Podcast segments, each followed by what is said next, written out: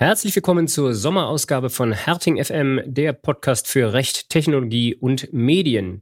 In Episode 40 sprechen wir heute mit Semyon Renz, Public Policy Director Dach von Meta.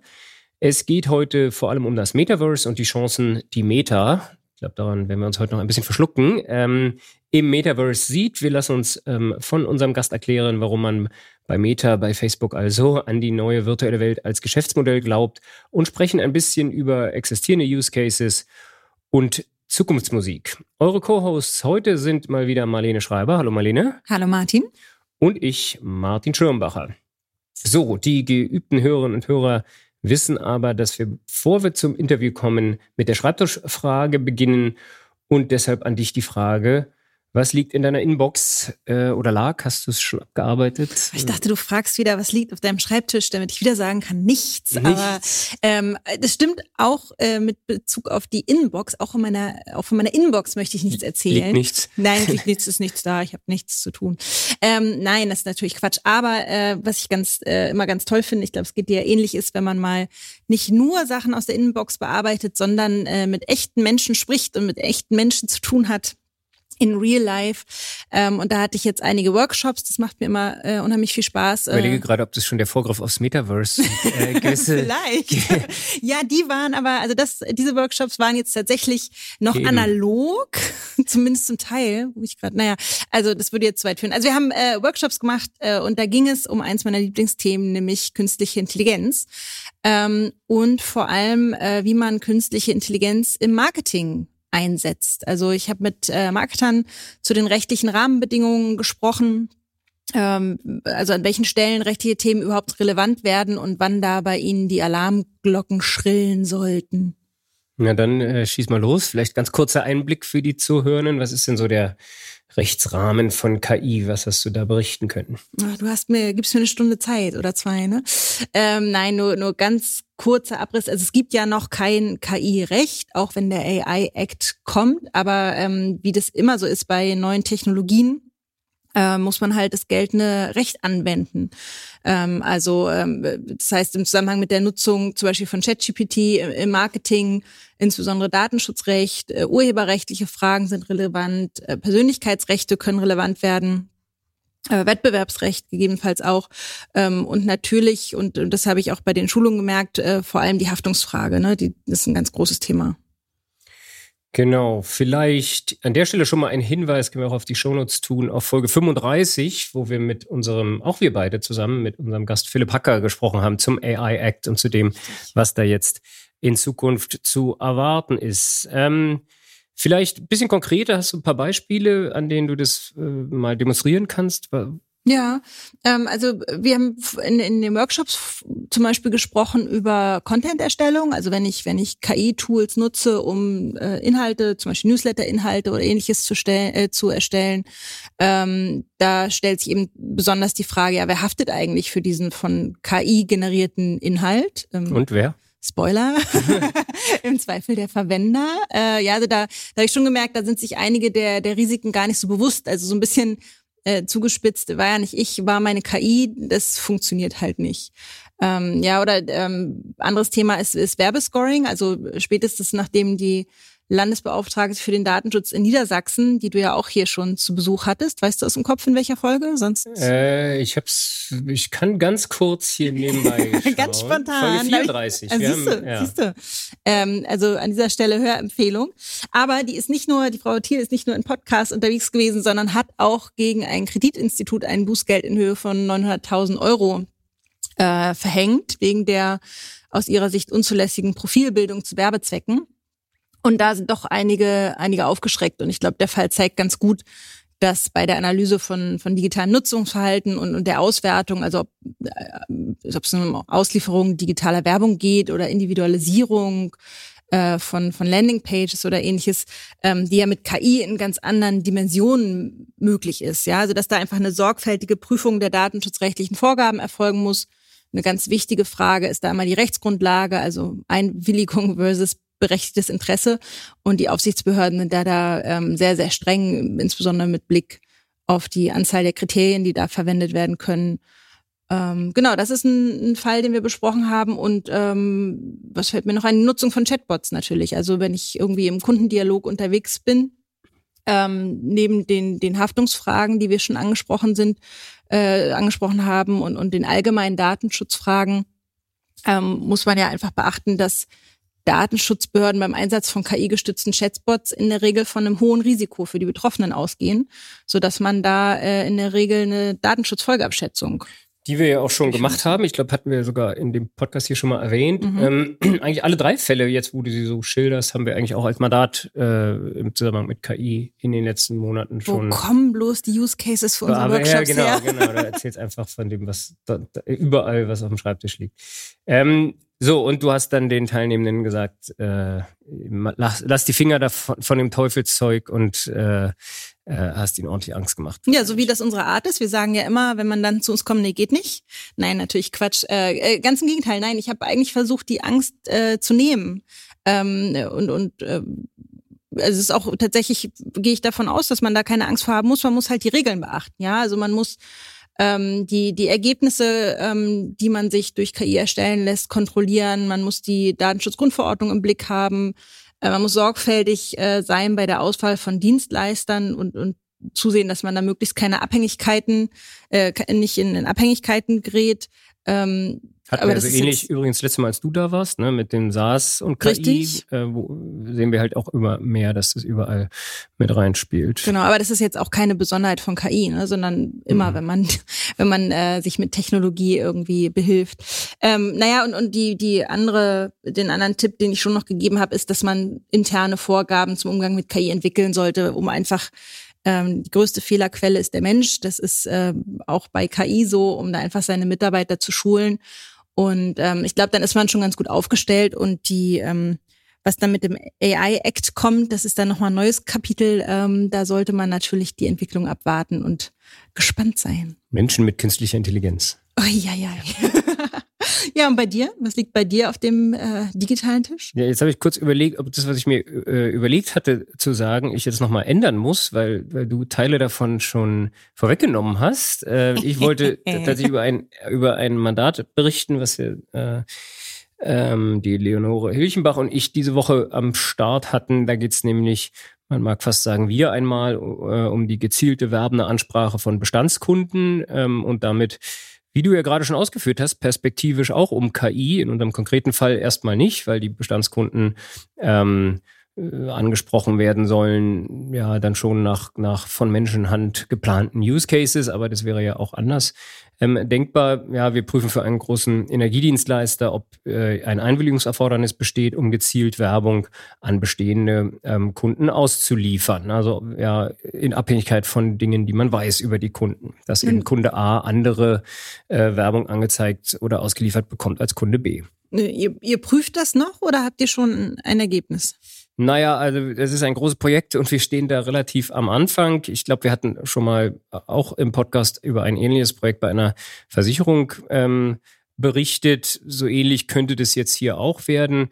Wichtig ist, und da haben wir tatsächlich schon einen Punkt gemacht, dass man die kanalbezogene Einwilligung, die man gegebenenfalls nach UWG, ja, wer nachlesen möchte, Paragraph 7 UWG braucht, dass man die unterscheidet von der datenschutzrechtlichen Frage, ob man für die Zuordnung des Inhalts der Werbung eine Einwilligung ähm, braucht. Ja, UWG-Einwilligung, wer ähm, äh, ja, werbende E-Mails verschickt oder Telefonakquise betreiben möchte, der braucht nach UWG von wenigen überschaubaren Ausnahmen abgesehen eine Einwilligung.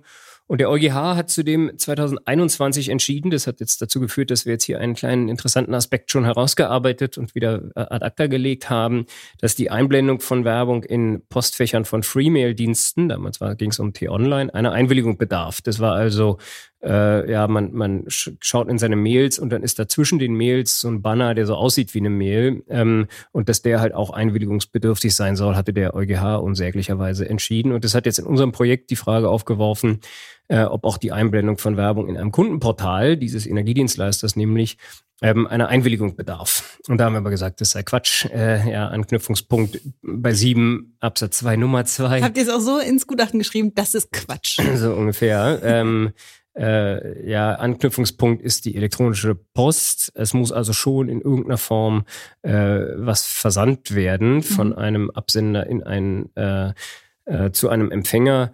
Und ähm, ja, der EuGH hat sich da eh schon sehr weit aus dem Fenster gelehnt zu sagen, dass sozusagen wenn es so aussieht wie eine Mail, dass eigentlich der Transportweg nicht mehr entscheidend sei, aber irgendwie mit einer Mail, mit einer elektronischen Post muss es schon zu tun haben, dass man sich da einloggen muss und dann irgendeine Skyscraper-Werbung angezeigt bekommt in dem Portal, führt nicht dazu, dass diese Werbung dann als elektronische Post anzusehen ist. Okay, überzeugt mich erstmal.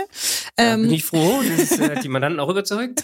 Richtig, ähm, aber das ist jetzt die, äh, die wettbewerbsrechtliche Seite und du, du hattest gesagt, es gibt auch eine datenschutzrechtliche Seite. Wie sieht's da aus? Ja, die hattest du ja so ganz bisschen schon erwähnt. Ne? Also ähm, die, die, die ist deutlich komplexer, die datenschutzrechtliche Seite. Also die Frage, darf ich Nutzerprofile anlegen und aus den Nutzerprofilen auf bestimmte Interessen der ähm, äh, Bestandskunden schließen und denen dann individualisierte, personalisierte Werbung ausliefern. Die Datenschutzkonferenz hat mal vertreten, es dürfe, man dürfe dort nur ein Kriterium, zum Beispiel die Postleitzahl hernehmen und äh, ja, die Hinzunahme weiterer Kriterien sei dann eben schon einwilligungsbedürftig. Das ist deutlich zu eng, aber es gibt sicherlich Fälle, wo eine Einwilligung nötig ist. Ja, äh, du hattest unser Gespräch mit Barbara Thiel schon erwähnt, wo wir auch über ihr Bußgeld ähm, gegen die Volksbank Hannover gesprochen haben. Äh, dort hatte die Bank wohl über 200 verschiedene Kriterien verwendet. Dass das dann möglicherweise ein bisschen viel ist, scheint klar zu sein. Ähm, also ja, irgendwas zwischen 1 und 200. Äh, genau, genau. Wir sagen immer irgendwas zwischen 8 und 50. Ähm, aber auch das ist natürlich sehr holzschnittartig und muss man dann auch äh, sich im Einzelnen anschauen. Es gibt noch ein neues Bußgeld einer der schwedischen Datenschutzaufsicht über 1,1 Millionen Euro gegen ein schwedisches Medienhaus. Genau vergleichbarer Fall. Und dort hat ähm, äh, der Kollege Andreas Lewald, den ihr auch schon kennt vom diesem Podcast, ähm, einen Beitrag auf unserer Website, Website geschrieben, den wir sicherlich auch mit verlinken. Und äh, unser Energiedienstleister, wie entgeht der jetzt einem solchen Verfahren? Das wollen wir ja möglichst verhindern. Das wollen wir in der Tat verhindern, sonst wäre es ein bisschen äh, äh, vergebene Liebesmüh. Also Auf der anderen Seite, wir, wir mögen ja gerne streitbare Mandanten. Also wenn jemand sagt, er möchte das gerne mal ausreizen, dann sind wir auch da. Aber wie machen wir es jetzt bei da, dem Mandanten? Dann, dann, sind wir auch da, sorgen aber dafür, dass die Mandanten bestmöglich präpariert sind äh, und jetzt nicht äh, blind äh, links in so ein Verfahren reinläufen. Äh, also letztlich durch eine ordentliche Prüfung. Man muss sich, das ist unser Ergebnis auch aus mehreren Fällen, in denen wir das jetzt äh, geprüft haben und mit Mandanten gemeinsam äh, an Lösungen gearbeitet haben, man muss sich die Use Cases, also die einzelnen Kampagnen, die die Mandanten vorhaben, anschauen und jeweils letztlich einzeln beurteilen, ob man das noch ohne Einwilligung machen darf. Also ja, ins äh, DSGVO-Sprech übersetzt, ob die vernünftigen Erwartungen der User dahin gehen, dass sie mit der Nutzung der Daten zu dieser Form des Targeting rechnen.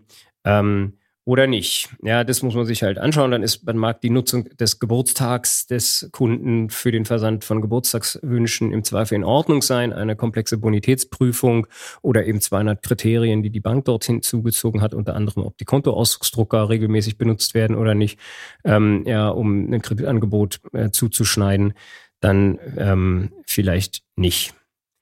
Also Ziel in dem Fall ist, ja, weil man natürlich nicht jeden einzelnen Use Case prüfen kann und sich die Use Cases ja nun auch ständig ändern, die Kampagnen ständig neu aufgesetzt werden. Ja, wie macht ihr das dann oder wie habt ihr das hier gemacht? Genau, also wir sind hier noch dabei, das, äh, da stehen wir eigentlich erst ganz am Anfang, habe ich vorhin schon gesagt. Ähm, aber im Prinzip wollen wir mit den Mandanten gemeinsam Kriterien entwickeln, um die Zulässigkeit von von Targeting ohne Einwilligung quasi festzulegen. Ja, bei der Versicherung und auch in ein, zwei anderen Fällen haben wir da so ein Punktesystem äh, entwickelt mit dem Mandanten gemeinsam.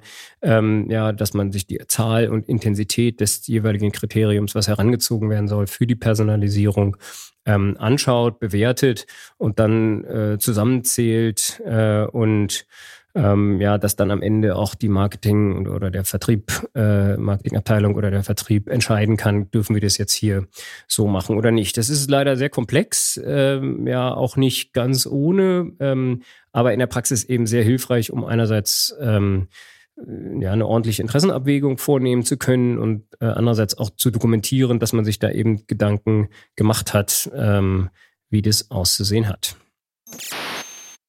Nach diesem Ausflug auf unsere Schreibtische und ins Datenschutzrecht kommen wir jetzt zur Zukunft oder zur möglichen Zukunft. Wie schon angekündigt ist heute bei uns Semyon Renz. Semyon hat Politik studiert und auch ein bisschen Jura, wenn ich das richtig gesehen habe. Ja. Und ist Public Policy Director Dach, also für Deutschland, Österreich und die Schweiz von Meta. Hallo lieber Semyon, schön, dass du bei uns bist. Hallo, freut mich auch, dass ich hier sein darf. Sehr gut. Ähm, Jo, äh, ja, du warst, das fand ich auch ganz interessant, äh, als erstes nach dem Studium bei den VZ-Netzwerken, die Älteren werden sich erinnern, was, was alles bei LinkedIn steht, dann bei einer Strategieberatung und bis jetzt schon acht Jahre bei Facebook Dash Meta. Richtig. Genau.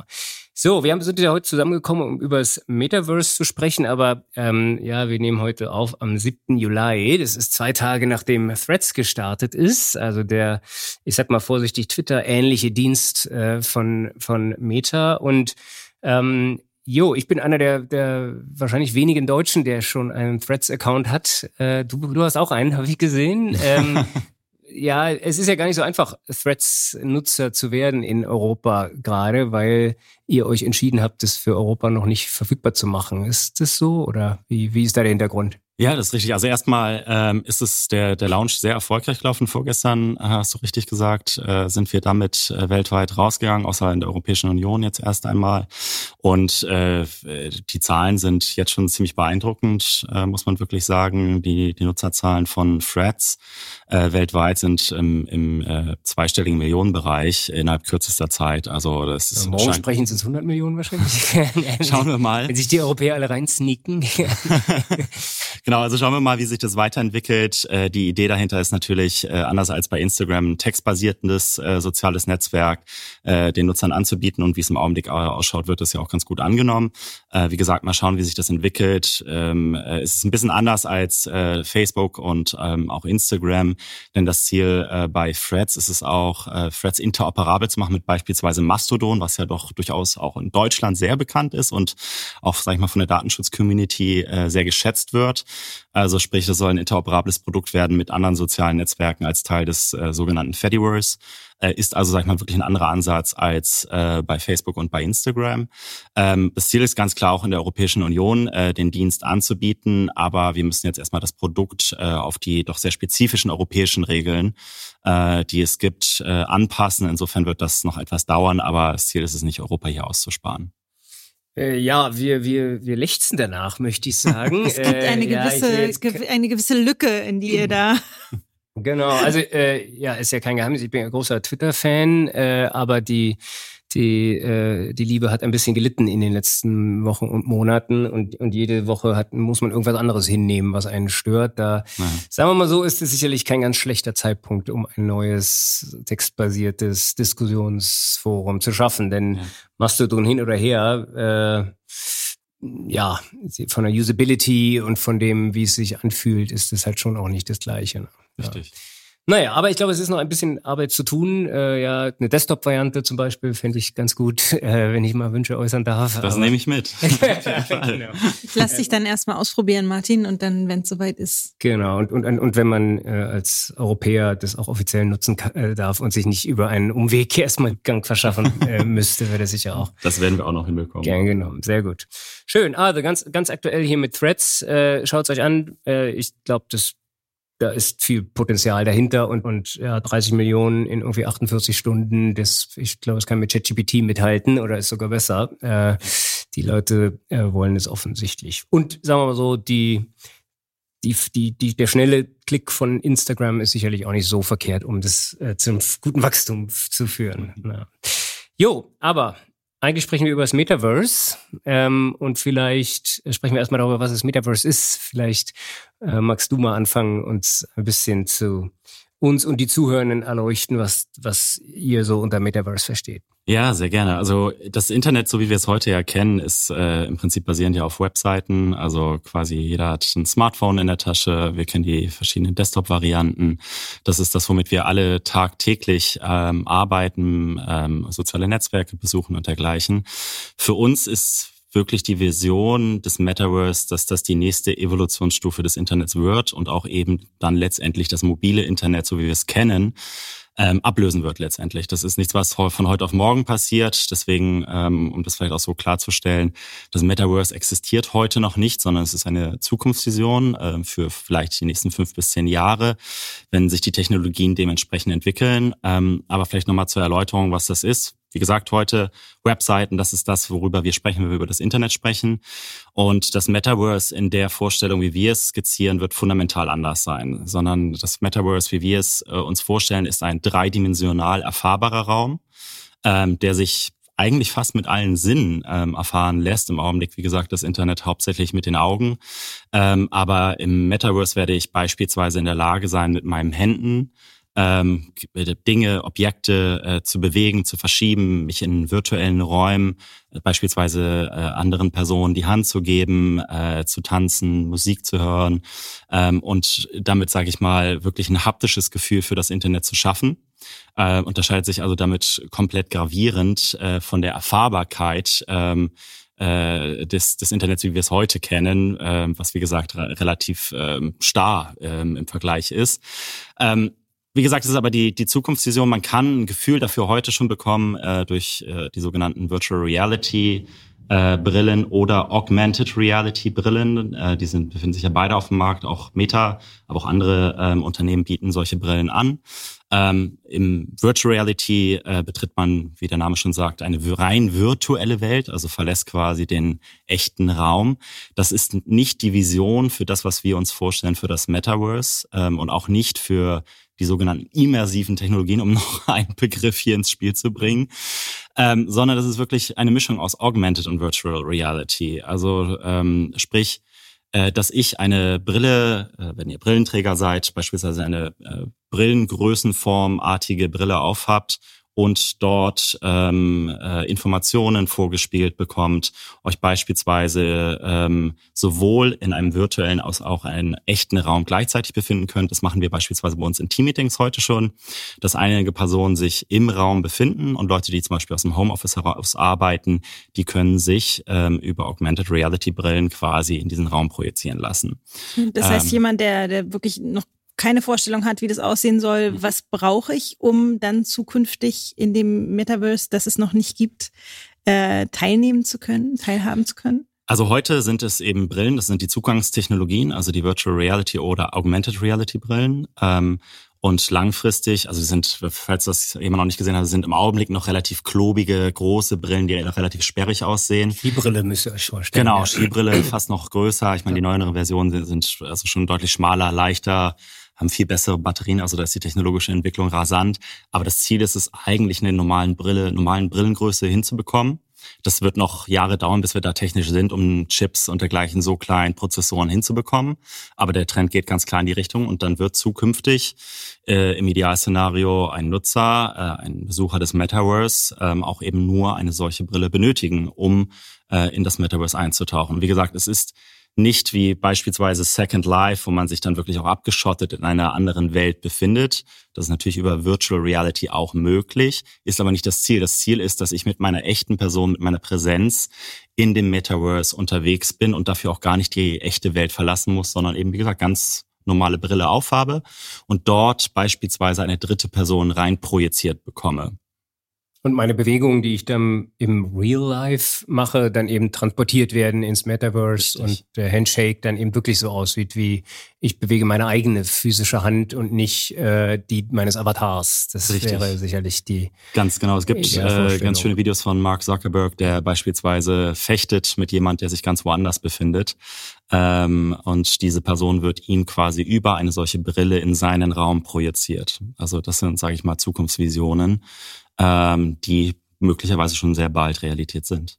Aber es sind ja nicht nur, nicht nur Personen, die man dann sozusagen äh, in seine eigene Realität integrieren kann, sondern auch, auch Dinge, physische Dinge und digitale Dinge, oder? Kannst du uns das ein bisschen noch erklären?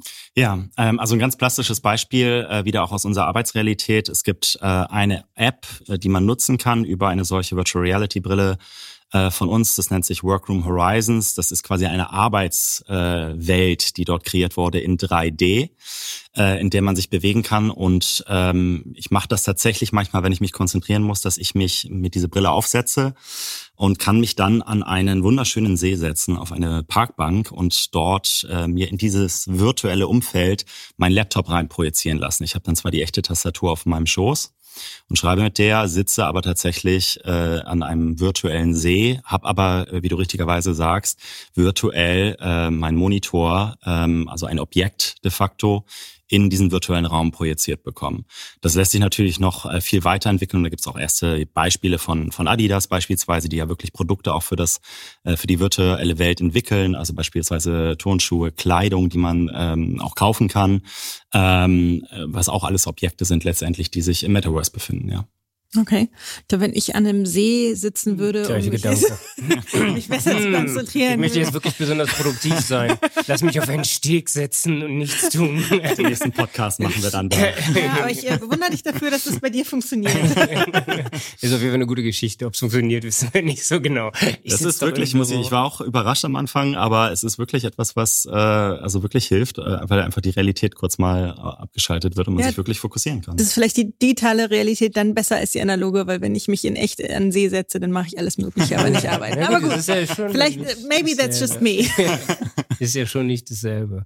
Genau, also ähm, äh, ja, AR eher als VR, ne? Das, also, also Augmented Reality, diese Vermischung, ich glaube, das ist auch das, was tatsächlich spannend ist. Ich meine, Games und Eintauchen in Welten, für die, die das so viel machen, gab's ja jetzt, gibt's ja schon sehr, sehr lange, 2D meistens, ähm, aber ähm, aber aber gerade die Verbindung sozusagen ist, glaube ich, tatsächlich dann ähm, ja der ist der Clou, äh, wenn man so möchte. Und und vielleicht dann eben auch, wenn wir in Richtung Use Cases oder in Richtung Geschäftsmodelle oder ja, was kann man da eigentlich mitmachen, ähm, schauen, dass es eben auch mehr ist oder mehr sein kann als Social Network. Ne? Also ja. das ist das hat dann mit äh, äh, Facebook nur weil ihr das macht oder ihr dort dahinter steht und pusht äh, jetzt nicht da, äh, zur Folge, dass das jetzt irgendwie das nächste Social Network sein muss. Äh, ja. Nee, ähm, also ist vielleicht auch nochmal ganz wichtig zu sagen, also wir entwickeln nicht das Metaverse, äh, sondern es wird äh, etwas sein, wo viele dran mitarbeiten. Wir sind ein Bestandteil, ja, also das Metaverse, aber es ist,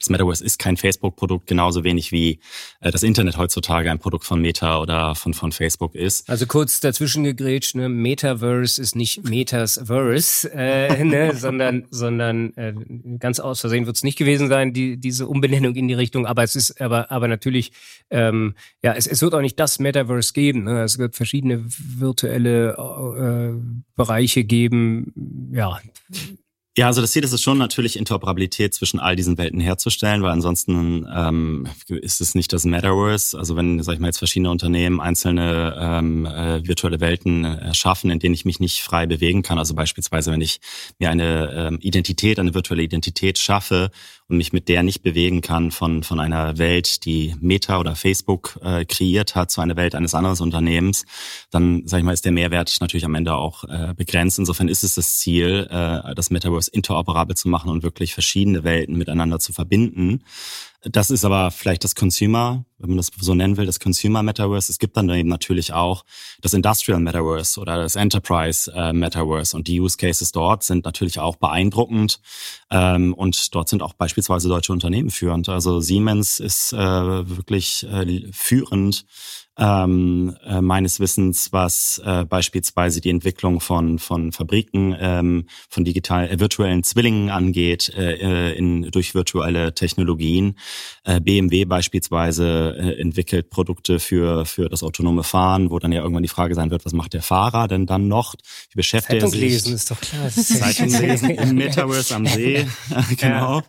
Ja. Ähm, also insofern äh, muss man da differenzieren. Das ist einmal das, das Consumer Metaverse, so kann man das vielleicht nennen, äh, also für, für den Nutzer, wo soziale Netzwerke eine Rolle spielen, wo der Austausch generell zwischen Personen und Menschen eine Rolle spielt, äh, wo Kunst eine Rolle spielt. Äh, wir hatten eine Kooperation mit der Alten Nationalgalerie beispielsweise, wo man Ausstellungen besuchen konnte über virtuelle, über eine Virtual Reality Brille, was ein Riesenvorteil ist für beispielsweise Menschen, die nicht mehr in der Lage sind, äh, in ein Museum zu gehen.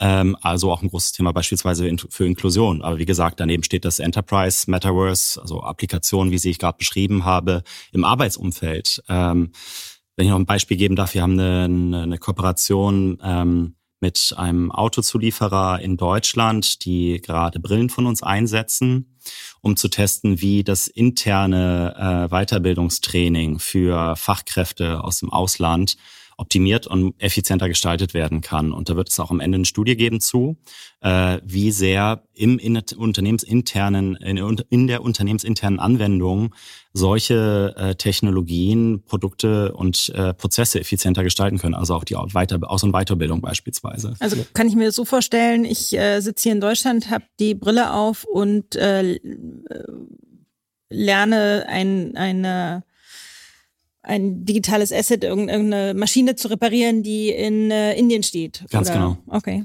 Also das ist ein Beispiel. Es gibt ein weiteres Beispiel ähm, für Ärzte, das gibt es auch heute schon ähm, und eine ganze Weile, wo äh, Operationen wirklich kompliziert sind. Also Kinderkliniken sind ein Beispiel. Operationen am Kinderherzen sind etwas, was Ärzte beispielsweise nicht häufig machen, denn, also der Natur der Sache halber. Und äußerst diffizil. Ähm, das heißt, es gibt keine, nicht die Trainingsmöglichkeiten für Ärzte. Und solche Operationen beispielsweise über virtuelle Applikationen im Metaverse zu üben, ist eine Anwendung, die heute schon existiert. Hm. Also Automobilzulieferer, gutes Beispiel. Ein äh, Freund von mir ist CFO bei einem anderen wahrscheinlich Automobilzulieferer und die, die sagen wahrscheinlich nicht Metaverse dazu, aber was sie schon auch machen, ist, dass sie äh, den, den Top-Ingenieuren in der Nähe von Stuttgart äh, eine Brille aufsetzen, der dann in dem Werk in Rumänien mit am Tisch steht und äh, denen sagt, schaut, äh, äh, ja, hier und hier, ich glaube, da geht es um Gießen und die, wie die Form richtig auszusehen hat dafür. Ähm, äh, ja, das und das und das müsst ihr machen, damit es funktioniert. Ja. Und das natürlich, der sagt, die sind begeistert, weil das Reisekosten spart, äh, mal vom Klima ganz zu schweigen. Ähm, äh, ja, und natürlich viel, viel schneller ist. Äh, ja, dann, dann sagst du halt, ja, wir brauchen dich hier mal. Helmut im Zweifel, ja, der ja. schon 53 Jahre dasselbe macht äh, und, und der setzt sich halt eine Brille auf und, und ist dann da. Und wenn es wirklich klappt, wenn es gut genau. ist, seamless, natürlich brauchen wir vernünftige Internetverbindungen, ja. ähm, aber dann ist es natürlich ähm, toll. Also ja, insofern der, also die, deswegen, aber das, das worüber wir ja gerade sprechen, belegt ja im Prinzip, also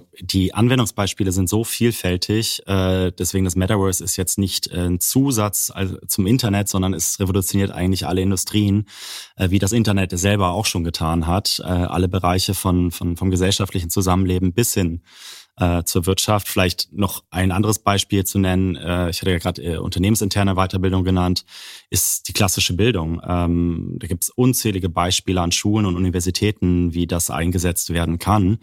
Äh, ein Beispiel, zwei, nur um zwei Beispiele zu nennen, ist ähm, ähm, äh, die, der Geschichtsunterricht, ähm, was oft nicht plastisch ist in der Schule, ähm, aber auch Beispielsweise ein Projekt, das wir jetzt gerade haben, ist ähm, mit ähm, Straight Labs und äh, World Jewish Congress ähm, zum, zum Holocaust. Die letzten Holocaust-Überlebenden sind ähm, oder werden bald sterben. Und das heißt, diese hautnahe Vermittlung ähm, findet bald nicht mehr statt an Schulen, ist so nicht mehr vermittelbar. Wir haben eine Applikation entwickelt mit äh, Inga Auerbacher, äh, die äh, Holocaust-Überlebende ist. Und man kann in dieser virtuellen Applikation mit ihr ins Gespräch kommen. Äh, in Dachau ähm, findet das quasi statt. Und da wird äh, KI beispielsweise eingesetzt, um das, was sie aufgenommen hat vorher, zu erweitern. Und sie erzählt ja. wirklich lebensnah, über ihre Erlebnisse, äh, was dort passiert ist und kann das an Schulen vermitteln, Generationen, die halt eben nicht mehr äh, mit Holocaust-Überlebenden in Kontakt kommen. Also auch das ist ein Anwendungsbeispiel. Ja, spannend. Ja, ja, also ich, ich glaube, äh, es ist spannend zu, von dir zu hören, welche, welche Beispiele es eben tatsächlich schon gibt. Und das ist, der, ist ja jetzt sozusagen in Anführungsstrichen nur ihr. Ja, es gibt halt schon viele Versuche, da äh, noch ein bisschen, ja, äh, das jetzt einfach in alle Bereiche zu nutzen. Wir haben, wir haben einen Mandanten, der macht äh, Fernradiologie, der sitzt der Radio, der Radiographer oh, wow. zu Hause in Anführungsstrichen oder eben in seiner Klinik und macht drei, vier Untersuchungen in, in ja. zwei, drei verschiedenen Krankenhäusern gleichzeitig. Ähm, mhm. Ist natürlich alles noch äh, ich glaube, der hat nicht mal eine Brille auf, der hat dann halt Bildschirme, aber, ja. aber das, diese Richtung, ne, dass man halt ähm, dem ermöglicht, da zu sein und dann doch andere Dinge zu tun und diese Vermischung dann eben schon, ja. wenn er sich dann noch eine Brille aufsetzt und nur hin und her schalten muss, äh, das ist natürlich dann noch besser als äh, ja. Definitiv. Wenn jetzt, wenn jetzt äh, also äh, Unternehmen sagen, ja, wir, wir lesen das alles und es hört sich auch toll an, mhm. aber wir sind uns einig, wir sind we're not there yet. Ja, ja was ist denn so der der Zeithorizont? Was würdest du denn sagen? Ähm, E-Commerce-Händlern, äh, die sagen, ja, wir finden das alles ganz spannend, aber ab wann müssen wir da eigentlich einsteigen? Mhm. Ja, oder ab wann macht es Sinn? Wenn ich jetzt kein Nike bin. Also ich würde sagen, damit zu experimentieren, so, so schnell wie möglich. Ähm, Nächste Woche wird die Europäische Kommission eine Metaverse-Strategy für Europa vorstellen und ich meine, dafür, das ist schon veröffentlicht. Das, was da skizziert wird, ist beispielsweise, dass man äh, Exper Experimentierräume schaffen muss, ähm, um solche Anwendungsfälle zu, zu testen. Und das Schlimmste, was, glaube ich, für Europa, jetzt spreche ich mal wirklich standortpolitisch passieren kann, ist, dass Europa und europäische Unternehmen zu spät äh, das erkennen. Du hast vorhin gesagt, ich habe für StudiVZ gearbeitet, äh, mal. Das ist nicht so gut ausgegangen im internationalen Wettbewerb, äh, wie man, glaube ich, weiß. Ähm, Was, gibt StudiVZ einfach nicht mehr? ähm, genau, also insofern jetzt darauf zu steigen. Ich, und ich will gar nicht Trend sagen, weil es ist nicht mehr der Trend. Der Hype ist eigentlich schon fast wieder vorbei, sondern es ist etwas, was wirklich real stattfindet. Ähm, also dem E-Commerce würde ich raten, sich da äh, wirklich mit äh, zu beschäftigen und zu gucken, wo für jedes, also das kommt aufs Unternehmen drauf an, wo die Chancen liegen, ja, äh, wie man möglicherweise Kunden erreichen kann, was für Effizienzgewinne äh, man auch für sein eigenes Unternehmen schaffen kann. Mhm. Es ist ja, also es ist kein Trend mehr, es ist kein Hype mehr vielleicht. Ähm, ja, es gibt aber schon Leute, die sagen, also Metaverse war gestern, äh, AI ist heute und wir müssen alles in äh, AI stecken. Und bei euch, wenn man so beobachtet hat, äh, ja, so und so viele Milliarden äh, ins Metaverse und jetzt sagen ja manche, ist ein gewisser Shift. Ihr werdet wahrscheinlich sagen, es ist beides. Mhm. Ähm, und, und wir haben ja jetzt schon zwei, drei Beispiele genannt. Du hast gesagt, da wird im Metaverse findet etwas statt, was KI generiert ist, KI enhanced ist. Äh, ja, vielleicht äh, kann man es auch gar nicht so richtig trennen, oder? Nee, richtig. Also und manchmal ist es ja auch gar nicht schlecht, wenn ein Hype mal vorbei ist, weil man dann auch sachlicher diskutieren kann äh, und besprechen kann, was was eigentlich gerade wirklich Sache ist. Insofern ist es vielleicht gar nicht schlecht, dass jetzt gerade äh, auf AI geguckt wird. Aber in der Tat, es ist nicht die Frage, ist nicht entweder oder, ob das eine oder das andere, sondern für uns spielt beispielsweise KI oder AI eine ganz zentrale Rolle bei der Entwicklung von virtuellen Welten, ähm, weil das, was wir wollen, ist, dass viele virtuelle Welten erschaffen werden von, von, vielen verschiedenen Menschen. Und da spielt KI beispielsweise eine zentrale Rolle, weil das ist natürlich mit dem Aufwand verbunden, diese virtuellen Welten zu entwickeln. Und das soll und wird von KI übernommen werden. Und das ist nur ein Beispiel. Um es vielleicht ganz plastisch zu machen, wenn ich mich in einer virtuellen Welt bewege, die jemand designt, also ich weiß nicht, ob äh, äh, Gamer zu den Zuhörern gehören, aber in Computerspielen sind die Welten ja endlich. Ähm, also irgendwann hat man eine, eine Barriere beispielsweise erreicht. Und für KI äh, ist das quasi unendlich. Also eine KI könnte eine virtuelle Welt unendlich weiterentwickeln, mhm. so dass es eben nicht mehr die äh, klassischen Grenzen gibt, die wir bisher kennen. Und dort wird unter anderem KI eine ganz zentrale Rolle spielen. Absolut. Und den, bei den Anwendungen im, ähm, im äh, innerhalb des Metaverse auch. Ne? Da hast du ein Beispiel. Vielleicht, ähm, du hast vorhin schon ganz kurz BMW äh, gesagt. Es gibt eine Studie, die ihr ja. gemacht habt mit äh, mit BMW. Vielleicht sagst du da noch mal, worum es war. Das ist ja jetzt dann wieder die Consumer-Ecke möglicherweise. Ja. Ne? Ähm, worum geht's da? Ja, das ist äh, sehr sehr spannend. Das ist eigentlich eine Verbindung ein bisschen aus Industrial und Consumer Metaverse. Ja. Ähm, also die Studie ist noch nicht fertig. Wir sind immer noch in der Kooperation äh, mit BMW, ähm, um Anwendungsmöglichkeiten für Virtual und Augmented Reality Brillen im ähm, Auto zu, zu testen. Ähm, es ist aber jetzt gelungen, ähm, eine VR-Brille in einem fahrenden Auto, in einem schnell fahrenden Auto zu nutzen. Man muss sich das so vorstellen, eine Virtual Reality-Brille hat eine ganze Reihe von äh, Kameras und Sensoren. Also sie tariert im Prinzip konstant den Raum ab, um eben diese virtuelle Welt in den Raum, in dem ich mich präsent befinde, ähm, vernünftig entstehen lassen zu können. Und das ist natürlich in einem fahrenden Auto äh, eine ziemliche technologische Herausforderung, weil im Prinzip es zwei Dimensionen gibt. Es gibt einmal den Raum im Auto und dann gibt es noch die Welt um das fahrende Auto herum. Und diese Kameras in einer Virtual Reality Brille oder Augmented Reality kann, konnte das bisher nicht differenzieren. Mhm. Äh, also was sind die Datenpunkte aus der Umgebung, an den Straßen, Häusern, an denen ich vorbeifahre und was ist sozusagen im Auto. Und das hat es bislang unmöglich gemacht, äh, eine virtuelle Welt in ein fahrendes Auto rein zu projizieren. Und das ist jetzt erstmals gelungen, indem wir äh, die Sensordaten von einem äh, Auto von BMW verbunden haben mit der Virtual Reality Brille, so dass Datenpunkte aus dem Auto selbst und der Umgebung ähm, konstant mit der Brille gefüttert werden und verarbeitet werden. Wir sprechen wieder vom Fahrer oder von den Mitfahrenden? Naja, das ist natürlich der Anwendungsfall am Ende des Tages, wenn wir wirklich mal über selbstfahrende Autos, die äh, dann gängig in den Straßen unterwegs sind, hatte ich vorhin gesagt, ähm, Was macht der Fahrer dann? Dann spielt natürlich Entertainment sowohl für die Beifahrer als auch für den Fahrer eine große Rolle. Aber nicht nur das Entertainment, sondern auch für den Fahrer selbst. Also der Fahrer könnte sich beispielsweise über eine Augmented Reality Brille, sprich, die ist nicht abgeschottet, sondern man kann dort durchgucken, man sieht die reale Welt noch, sich in das Auto relevante Informationen anzeigen lassen. Die Navigation, wofür man manchmal immer noch nach unten gucken muss aufs Handy, was für die Fahrsicherheit jetzt nicht ideal ist. Äh, das Armaturenbrett äh, sich anzeigen lassen, äh, weitere Informationen, die vielleicht relevant sein können für den Fahrer, für die Sicherheit. Und das könnte man direkt vor das Auge projiziert bekommen. Also es ist sowohl Entertainment als auch natürlich Information zur Fahrt selbst und Fahrtsicherheit. Oh, ich bin ja kein Verkehrsrechtler, aber wenn du so sprichst, dann denke ich schon, naja, also reichen unsere Verkehrsregeln dazu aus? Ähm, und es leitet mich so ein bisschen über zu der nächsten Frage. Du bist ja auch so ein bisschen Jurist, hast du äh, zumindest gesagt. Ähm, na, die Frage, die an uns natürlich auch herangetreten werden, welche, welches Recht gilt denn da im Metaverse? Was muss ich denn jetzt beachten? Mhm. Ähm, und unsere erste Antwort, und meine erste Antwort ist immer, naja, also alles, was du auch in der analogen Welt beachten musst, äh, musst du auch da beachten. Ja. Aber ähm, es gibt eben schon auch ein paar Punkte, wo wir so an unsere Grenzen stoßen, also zumindest in, in, in meiner Vorstellung. Ja, mhm. wie ist denn das, wenn wir äh, sagen, wir wollen, also wir haben jetzt auch viel so über gesellschaftlichen Impact gesprochen, ja, mhm. Holocaust-Überlebende, die mhm.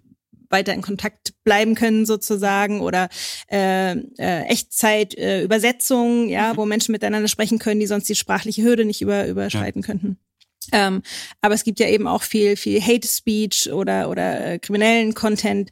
Ähm, mhm. Wie kann man dem denn begegnen in einer Welt, die real ja. zeitgleich in Echtzeit stattfindet? Nee. Der aus dem Gedächtnis streichendes Erlebnis. Geblitzdingst. Du wirst mir genau, geblitzdingst. Genau. Ja, es ist, also ich meine, oft, das wisst ihr ja, ich meine, oft ist ja das Problem gar nicht sehr, so sehr das Recht, sondern die Rechtsdurchsetzung dann am Ende des Tages. Äh, also ich würde auch sagen, das gleiche Recht gilt natürlich. Das, was analog gilt, gilt auch im Metaverse, genauso wie das äh, Recht gilt, was äh, in der realen oder im Internet gilt. Das haben wir mal also vor. Also die Kommission beglückt uns mit einem Metaverse Law, who knows, oder einem Metaverse Act. Äh, ja. Schauen wir mal. Ja, also äh, deswegen, ich würde sagen, natürlich sind die Regeln Regeln anwendbar, aber die Frage ist natürlich, wie sind sie dann am Ende anwendbar und wie können sie durchgesetzt werden? Und du hattest schon ein schönes Beispiel genannt. Ähm, Hassrede oder digitale Gewalt, wie wir sie ja heute diskutieren im Internet, die dann vielleicht zu virtueller Gewalt, die ja auch potenziell, ganz offen gesprochen, natürlich nochmal bedrohlicher sein kann, weil wenn jemand vor mir steht mit einem Avatar, ist das nochmal etwas anderes, als wenn ich beleidigt werde äh, im Internet. Ähm, Insofern ist natürlich in der Tat die Frage, dass äh, das Enforcement, also wie kann das durchgesetzt werden, wenn etwas nicht jetzt wie heute gelöscht werden kann, sondern wirklich in Echtzeit passiert. Ähm, und äh, das ist etwas, womit wir uns massiv auseinandersetzen, wo wir auch mit Forschung kooperieren, wo wir allein in Europa 12 Millionen jetzt gerade investieren mit Universitäten, um zu gucken, was mögliche Ansätze sein können. Ähm, nur um ein Beispiel zu geben, was derzeit heute schon äh, deswegen implementiert wurde, ist, dass man sich beispielsweise überhaupt nicht komplett an eine Person ranbewegen kann im Metaverse. Also in den Plattformen, die wir betreiben im Metaverse, kann ich beispielsweise nicht jemanden einfach so berühren, sondern es gibt eine Barriere, eine virtuelle Barriere, um beispielsweise digitale, äh, Entschuldigung, virtuelle Gewalt ähm, äh, zu unterbinden. Mhm. Ähm, und das ist beispielsweise ein Mechanismus, äh, der heute schon äh, greift. Aber das ist in der Tat, es ist eine neue Frage, mit der wir uns auseinandersetzen werden müssen, noch viel vertiefter, als das bislang der Fall ist. Und das Gute, sage ich mal, ist, dass wir anders als beim Web 2.0 heute noch Zeit haben, äh, nämlich auch uns über die Regeln Gedanken zu machen, die dort gelten sollen, weil das Metaverse, wie gesagt, existiert heute so noch nicht, äh, sondern wird in den nächsten fünf bis zehn Jahren Realität sein. Und äh, als Gesellschaft, als Politik können wir uns heute darüber Gedanken machen, wie soll das aussehen, wie wollen wir das Zusammenleben und die Regeln gestalten in der virtuellen Welt. Ich weiß nicht, ob du dann einen Einblick hast, aber ähm, was mir spontan einfiel, ich hoffe, wir sind auch weiter, was äh, das, das Mindset also und das Bewusstsein dafür angeht. Ja, also so an die Anfänge von KI ähm, denken. Da gab es dann eine, einige Beispiele, wo ähm, KI sich relativ schnell radikalisiert hat, sehr frauenfeindlich, minderheitenfeindlich wurde. Ähm, das ist ja durchaus eine Gefahr, die ich da auch sehe. Ja, ähm, mit Sicherheit. Also ich meine, das kommt immer mit neuen Technologien. Ich weiß nicht, ob, ähm, also ich meine, wir sind mit Sicherheit weiter in der gesellschaftspolitischen Debatte, was äh, Fragen von Hassrede, von, von äh, digitaler oder virtueller Gewalt angeht. Nichtsdestotrotz, das wird es immer geben. Das hat nichts mit den Technologien zu tun, äh, sondern das ist, äh, zieht sich über die Technologien hinweg. Das hat auch nichts mit sozialen Netzwerken per se zu tun oder der virtuellen Welt, aber spielt da natürlich eine Rolle. Ähm, und deswegen müssen wir uns darüber frühzeitig Gedanken machen, in der mhm. Tat. Naja, und, und ja. bezogen auf die Schutzmaßnahmen, die da ja. zu ergreifen sind. Ne? Wenn du erzählst, es wird eben drüber nachgedacht, da ja. eine Barriere zu, zu schaffen. Genau. Das kann man ja nur, wenn man sich darüber bewusst ist, dass es die Richtig. vielleicht braucht. Genau. Mhm. Gibt ja, also, also wenn man jetzt aufs, auf die rechtlichen Sachen guckt, dann im Prinzip zwei Möglichkeiten des, oder, oder zwei Notwendigkeiten. Das eine ist, wir, wir müssen gucken, wie man die, das bestehende Recht anwendet auf äh, ja, Web 3.0 Metaverse-Anwendungen, mhm. äh, ja nur BGB-AT ja, für die Studierenden. Äh, äh, Vertragsschluss unter Anwesenden. Sind wir jetzt eigentlich im Vertragsschluss unter Anwesenden? Ich, ich muss gerade den äh, hier so ein äh, Spindler-Schuster-Kommentar neu schreiben, wo ich das Fernabsatzrecht kommentiere und der Linus, mit dem ich das da zusammen mache, der hat mir, hat mir dann diese Frage gestellt, ist es mhm. jetzt eigentlich Fernabsatz, wenn ich im Metaverse was kaufe? Mhm. Äh, ja, da würde wahrscheinlich der puristische Ansatz sein, mhm. ähm, äh, ja klar, weil wir sind ja eben gerade nicht physisch anwesend. Mhm. Andererseits, äh, ja, kann ich ja möglicherweise im Metaverse das Produkt viel besser in Augenschein nehmen, mhm. durch, äh, ja, und, und die ganze Gefährlichkeit. Ich kann mhm. den Verkäufer sehen, ich kann es, äh, ja, warum es die Regeln gibt im Fernabsatz, warum ich dann mhm. Widerrufsrecht und tausend Informationspflichten und so habe, fällt mhm. eigentlich weg, weil ich habe ja. ja den Top-Blick da drauf. Ich kann genau entscheiden, brauche ich das jetzt? Insbesondere wenn es ein virtuelles Gut ist, umso mehr, weil ich jetzt irgendwie, ja, ja wir hatten, wir haben ein, eine Folge aufgenommen äh, über Digital Fashion, äh, ja, was dann mhm. eben auch äh, mit, mit einer Designerin für äh, Digital Fashion, ähm, äh, ja, wo wir uns auch überlegt haben, wie das, wie das, wie das eigentlich mit dem Vertragsschluss aussieht. Das ist die eine Sache und die andere Seite eben, ähm, dass, dass man eben schauen muss und wir ja da, weiß nicht, wie da der Stand der Dinge ist, ob du erwartest, dass es dort äh, spezielle Regulier Regulierung gibt, äh, geben wird auf europäischer ja. Ebene, ob wir uns da wieder äh, diese Dinge ein bisschen, ja, ich will nicht sagen schwerer machen, möglicherweise ist sie auch nötig, aber, aber anders ja. machen als in Amerika. Also die neue Sprechart der EU ist ja, wir machen Verordnungen, um die Technologien zu fördern. Also insofern. Genau. Ja, ich, also ich, ich bin überhaupt nicht gegen Regulierung. Ähm, ich glaube, den, den großen Fehler wäre es jetzt halt wieder den Fokus ausschließlich auf Regulierung zu legen, wie wir Europäer das ja so häufig gemacht haben und dann die Innovation an uns vorbeiziehen zu lassen ähm, äh, und das China und den USA das Feld zu überlassen. Das wäre, glaube ich, ein gravierender Fehler. Europa und Deutschland sind in Segmenten des Metaverse, also was Technologiebestandteile angeht, äh, teilweise äh, Marktführer. Also das ist schon beispielsweise Linsen angeht, Carl Zeiss, Jena. Also äh, wir sind da nicht schlecht aufgestellt, ganz im Gegenteil. Und wie gesagt, deutsche Unternehmen sind da führend, äh, auch in der Anwendung von, von einzelnen immersiven Technologien oder im Metaverse. Aber heißt natürlich nicht, dass man sich nicht auch über die Gefahren Gedanken machen muss und potenziell über Regulierung da, wo das notwendig ist. Nur wäre es, glaube ich, jetzt verfrüht, zu, schon zu sagen, wir brauchen hier oder da Regulierung, ähm, sondern man muss erstmal schauen, wo reicht denn bestehende Regulierung, wo ist es eher eine Frage der Rechtsdurchsetzung, wie gestalten wir die und wo sind dann wirklich Regulierungslücken, ähm, die dann noch offen bleiben. Und das will ich gar nicht ausschließen, dass es die gibt. Ähm, die gab es wahrscheinlich in jeder Technologie. Ähm, aber das ist, glaube ich, jetzt noch zu früh. Ich bin ganz froh. Ich habe das Gefühl, die Europäische Kommission, die Bundesregierung sehen das im Augenblick ähnlich, was man so an Papieren liest und hört. Es gibt einen strategischen Dialog auch im digitalen Ministerium zu diesen Fragen, die sich, äh, glaube ich, auch eher mit den Chancen auseinandersetzt, aber auch die potenziellen Gefahren thematisiert. Haben wir ja bei KI eigentlich auch immer gehört, den Versuch. Mhm. Und jetzt stehen wir doch da mit dem AI Act und, ja. und gucken, was wir da noch retten können. Ähm, äh, insofern, ja. Äh, ja ist zu hoffen, dass man da vielleicht mal ein bisschen anderen Ansatz ähm, findet und erstmal guckt, ob man mit dem klarkommt ja. äh, und wirklich die Lücken versucht auszumachen. Ja, aber es ist ein schönes Beispiel. Es ist äh, also zeigt die Analogie zwischen Metaverse und KI äh, in der Tat. Also wenn der AI Act, sag ich mal, generative KI als hochriskant einstuft, dann steht in der Tat äh, die Frage im Raum, ob Europa noch die ganz große Rolle spielen wird für die Entwicklung von künstlicher Intelligenz. Und im Augenblick haben wir die Chance, als Europäer dort international mitzuspielen. Genau, aber das Erste, was man hört zu ChatGPT, ist, dass es in Italien verboten wird. Ähm, willkommen. Hier in Deutschland äh, befragt. In Europa, genau. Ja. Jo, ähm, hast du noch, wenn wir jetzt in der Rechtspodcast eigentlich, mhm. ähm, jetzt haben wir gesprochen über Content Moderation, dass man ja. da sicherlich Schwierigkeiten haben wird äh, und, und jetzt noch nicht absehbar ist, wie man, wie man das äh, umsetzen wird können, welche äh, ja, Meldungen sind vielleicht bisschen spät dann eben oder oder vielleicht muss man dann eben auch Leute rausschmeißen oder so. Ja, das, das Sicherheit. Ja, das eine. Ähm, ja, ich, ich schreibe jetzt gerade mit äh, ähm, Kollegen, also jeder hat irgendwie so ein bisschen einen, einen kleinen Aufsatz äh, zu den rechtlichen Themen, wie wir sie jetzt schon sehen. Äh, mhm. Äh, ja, Markenrecht natürlich, die Markenrechtler sind ja mhm. immer dann die Ersten, die dann da gucken, äh, ja, Urheberrecht, was ist jetzt mit Sachen, die dann mhm. da äh, erscheinen. Natürlich, mein, mein Teil ist der Datenschutz. Äh, das ist jetzt alles viel Theorie, solange wie es das noch nicht wirklich mhm. gibt. Aber äh, ja, da wird man sicherlich auf die Sachen zu den Social Networks zurückgreifen können. Ähm, siehst du noch weitere Themen in diese Richtung, wo du sagst, das sind jetzt äh, oder welches dieser Themen ist für dich besonders äh, lohnenswert, sich das jetzt schon anzuschauen? Dazu? Kann man, kann man all die Diskussionen, die wir jetzt über Plattformen führen, einfach mhm. übertragen? Noch nee, ergänzend? Das, das glaube ich, das wäre ein gravierender Fehler, weil wie gesagt, die Funktionsart der Plattform ist komplett anders als das Metaverse. Also wie gesagt, der, der Echtzeitcharakter äh, verändert äh, im Prinzip komplett die Diskussion. Ähm, ich meine, was mit Sicherheit eine Rolle spielen wird und auch da investieren wir eine, eine ganze Menge Geld rein in die, in die Erforschung, ist beispielsweise, wenn ich mir vorstelle, dass ich natürlich irgendwann mit einer ganz normalen Brille ähm, in den Straßen unterwegs bin, die Kameras hat ähm, und die Umgebung tariert, um mir Informationen anzuzeigen. Also geht es jetzt nicht um Biometrie oder dergleichen.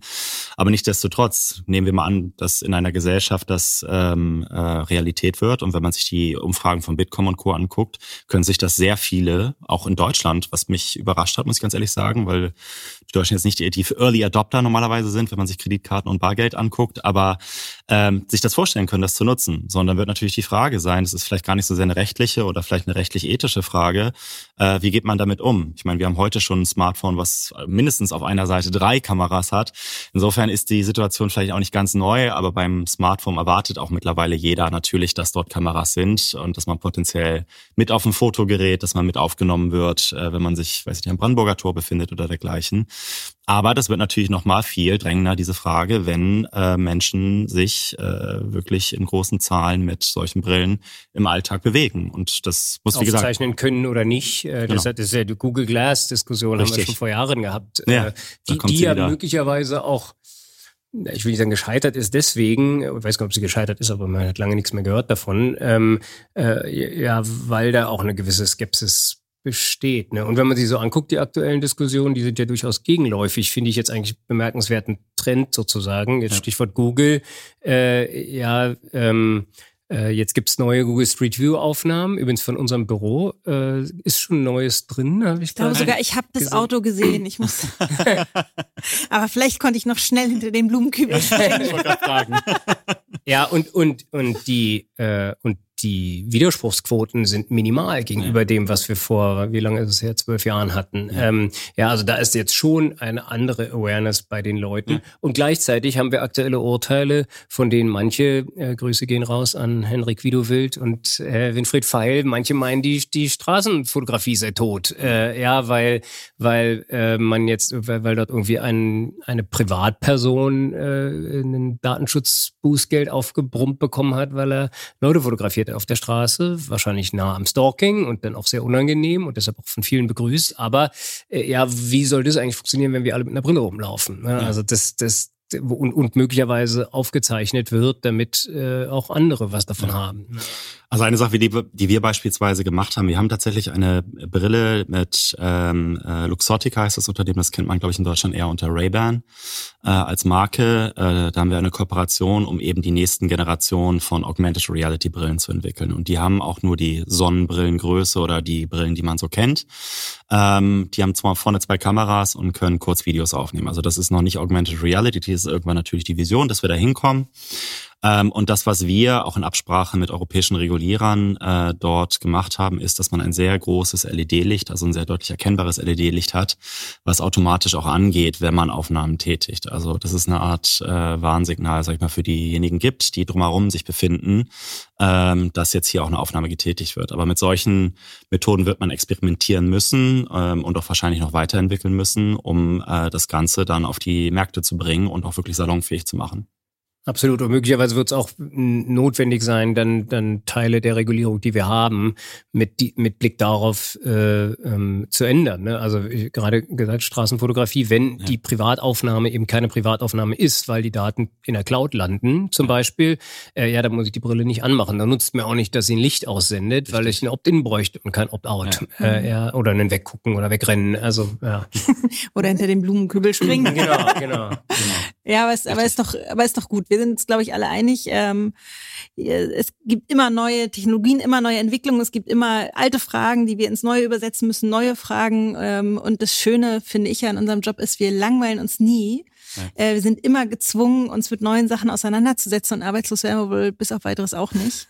Davon ähm. ist auszugehen. Als, als äh, in diesem Bereich spezialisierte Kanzlei, wenn wir da weiter viel Freude mit haben. Ein Hinweis vielleicht noch, äh, ja, wir, äh, es wird eine, eine von der IBA, deren Mitglied wir beide sind, International Bar Association, äh, eine Konferenz geben in Stockholm am 7. 8. September, die die Metaverse Conference heißt von der IBA. Also äh, jetzt mögen manche sagen, es ist zwei, drei Jahre zu spät, aber äh, wir Juristen sind ja immer ein bisschen langsamer. Ähm, aber wo wir, wir genau, sind noch nicht von der Gesetzgebung äh, überholt worden. Genau, also insofern immerhin, sind immer noch. Genau. Ich glaube, glaub, wir haben es dann auch jetzt um, ein bisschen mit AI äh, um, und, und Immersive Technologies umbenannt, damit mhm. man da noch ein bisschen den Bogen weiter spannt. Aber ähm, ja, die Rechtsfragen sind da sicherlich vielfältig. Definitiv.